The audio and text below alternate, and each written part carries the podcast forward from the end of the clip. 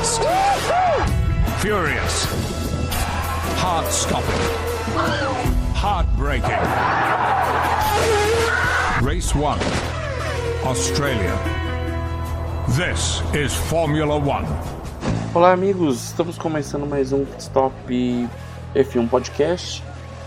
Eu sou Rodrigo Silva e como a gente falou na última semana sobre os novatos do ano, esse ano essa esse episódio nós vamos falar dos vovôs, né? Pessoal aí que é veterano de guerra e está nas pistas para mais uma temporada da Fórmula 1. Então vamos lá.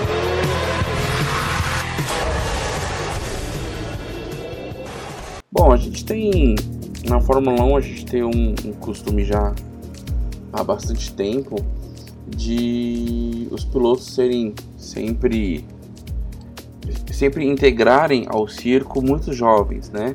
Emerson foi muito jovem, é, Jack Stewart foi muito jovem, Jim Clark, né? É, aí depois de um período ali no Mario Andretti também foi um cara que começou bem cedo. Aí no finalzinho dos anos 70, ali no decorrer dos anos 80, isso diminuiu um pouco, a média de idade para os novatos aumentou um pouquinho, né? O Senna entrou com 24 anos, né? É, Keck Rosberg também, mais ou menos a mesma idade, né? É, aí teve vários, né? né? Hélio de Angelis também, Martin Brundle, e depois voltou essa moda de pegar a galera mais nova, assim, a galera 20 anos, 21, 19, aí, aí como a gente teve, né, o Max Verstappen, Leclerc, Giovinazzi, Verlaine, né, Teve o Alguém Soares também, um tempo atrás, na Toro Rosso, que foi, assim, foi um caso bem... O rapaz era bem novo também. Então, com essas oscilações durante o ano, durante o período da Fórmula dos últimos 30 anos aí, é, o pessoal também começou a esticar mais, né, é, o tempo de, de pilotagem dentro do círculo da Fórmula 1 porque era uma cultura antes, né, final dos anos 70 e toda a década de 80, o piloto correr até os 32, 34, 35 anos na Fórmula 1, depois migrar para a Fórmula Indy. A Fórmula Indy por bastante tempo teve pilotos americanos jovens e pilotos estrangeiros veteranos, né? Emerson, é, o próprio Mansell correu lá dessa forma.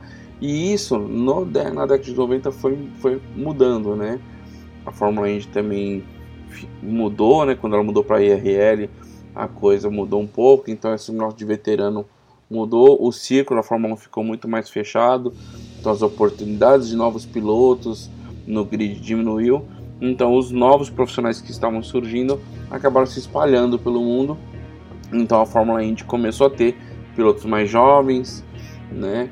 É, muitos que tentaram na Fórmula 1 e não conseguiram, e a Fórmula 1 também teve pilotos mais jovens, né? E com isso, os pilotos que vão ficando mais velhos e ainda conseguem espaço na Fórmula 1 acabam se mantendo.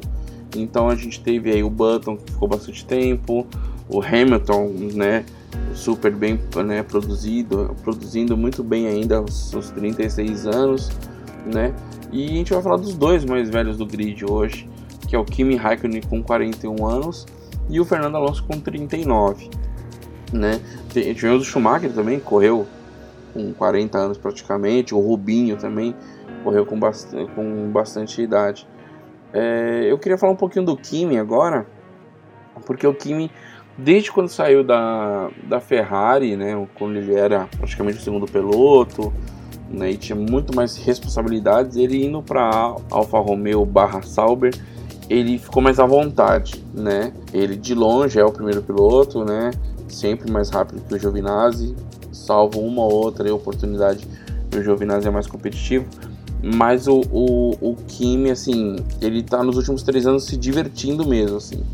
Ele não é um cara de, de comemorar muita coisa, muitos feitos, que nem ele bateu o recorde de, de GPs largados, mas não fez, não fez festa nenhuma, não tá nem aí pra esse tipo de número.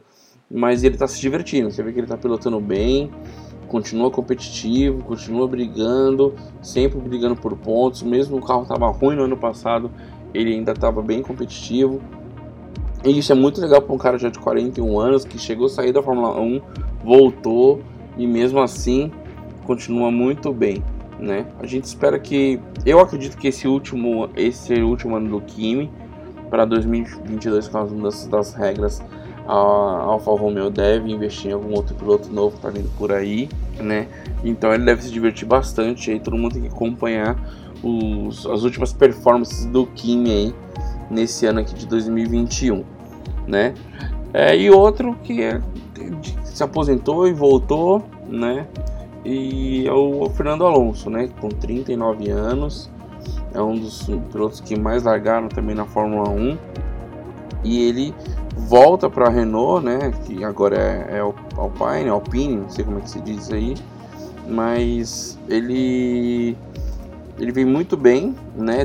Treinando bastante, né? Então ele, ele não deve não deve perder performance perante os outros, né? Acredito que ele vem, vem bem.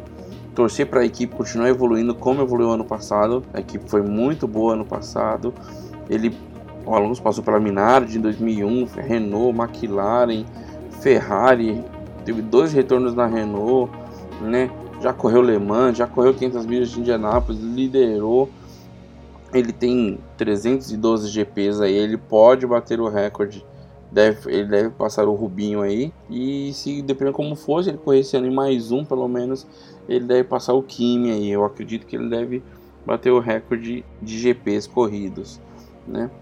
Então é isso. A gente tem dois grandes pilotos ainda para ver, além do, do Hamilton, né? O pessoal que é da geração do Hamilton praticamente, Alonso e Kimi um pouquinho antes né? E eles devem mostrar bastante coisa pra gente, dar bastante show, né? Dividir muita curva com os novinhos aí do grid, com Leclerc, com Verstappen, né? Com Ocon, né? Então deve ser bem legal ver eles aí no grid novamente.